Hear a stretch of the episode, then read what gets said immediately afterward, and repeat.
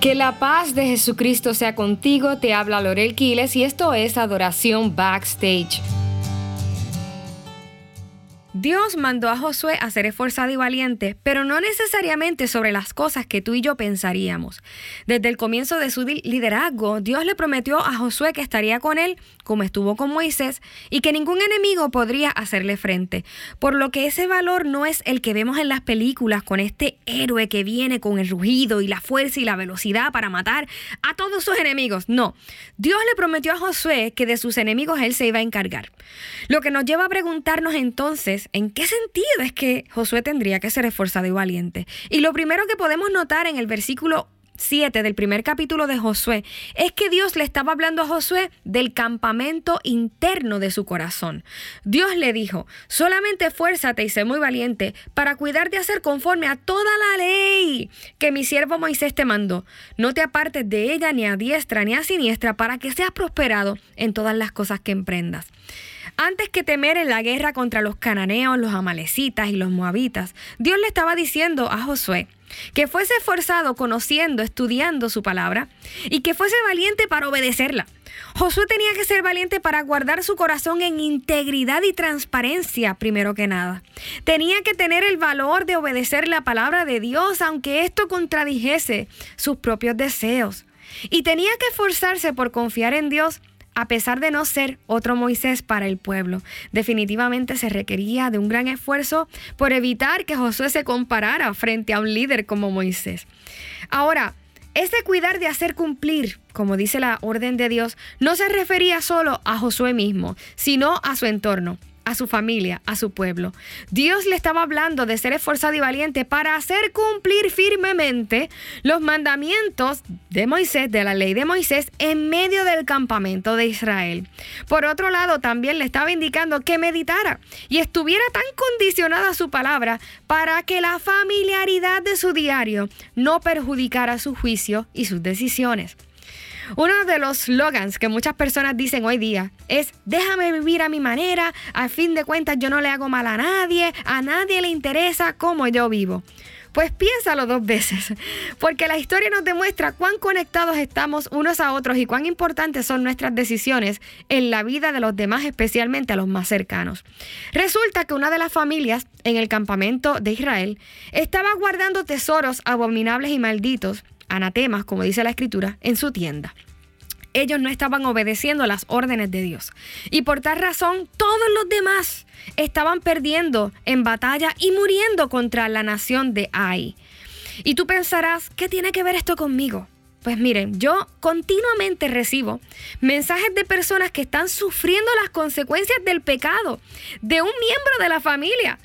Familias enteras destruidas por la decisión de uno solo, que pensó que a nadie le importaba lo que él hacía. Y la cadena de decisiones y consecuencias ha sido tanta que en ocasiones el daño es irreversible. Hay gente que piensa que ellos comen lo que sea y que a nadie le importa lo que ellos comen y cómo ellos se alimentan, pero de repente les da un infarto en la calle. ¿Y qué crees?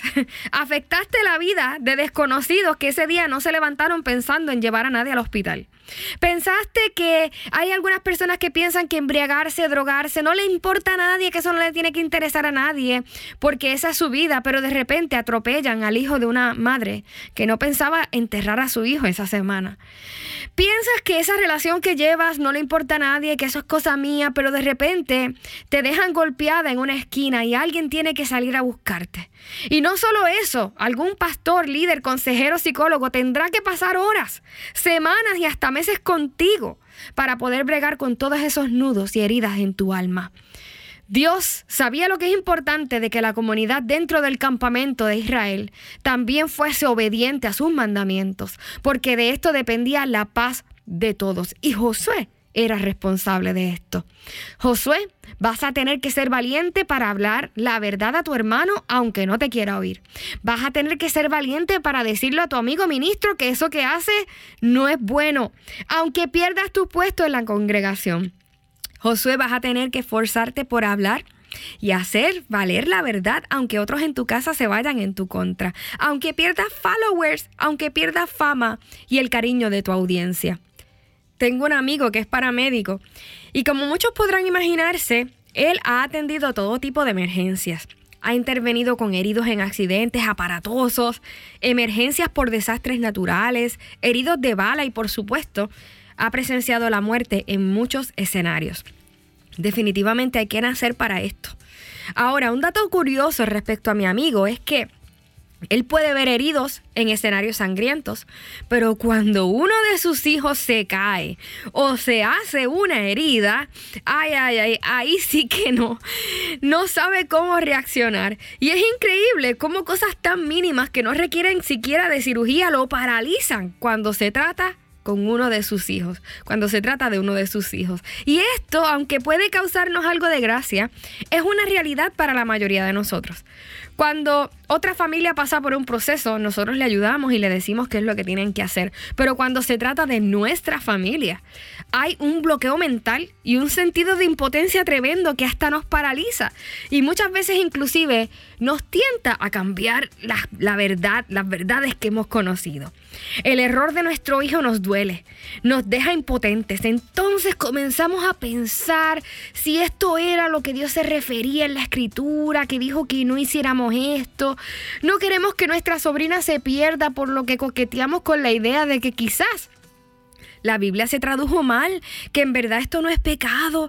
Tenemos un amigo ministro con un talento excepcional y hasta milagros hace, pero sabemos que es infiel a su esposa. Pero bueno, Dios lo usa, quizás, eh, quizás Dios le deja pasar esto, quizás esto no es tan malo, pero es aquí donde Dios nos dice. Hijitos, tienen que ser esforzados y valientes para obedecer y hacer valer mi palabra, aunque duela. Tienen que ser valientes para decir, como dijo el apóstol Pablo, más bien sea todo hombre mentiroso y Dios verás.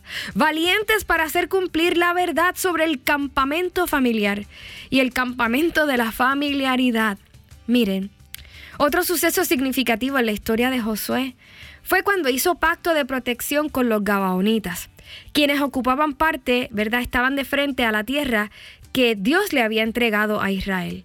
Para que Josué no lo sacase de su tierra, vinieron a Josué fingiendo y haciéndose pasar por extranjeros indefensos, pobres y hambrientos. En lugar de orar y buscar las instrucciones de la palabra de Dios, Josué se dejó llevar por lo que le parecía familiar, por lo que le hacía lógica, y cayó en la trampa, dejándolos vivir ahí con un pacto de protección. Y así puede suceder con nosotros. Si no estamos atentos y si no meditamos en la palabra de Dios, el engañador parecerá nuestro amigo y se sentará a la mesa con nosotros y ni cuenta nos daremos. Estoy convencida de que muchos líderes inclusive han cambiado su discurso porque se han familiarizado tanto con conductas que Dios desaprueba. De repente lo que antes nos indignaba ya no nos indigna.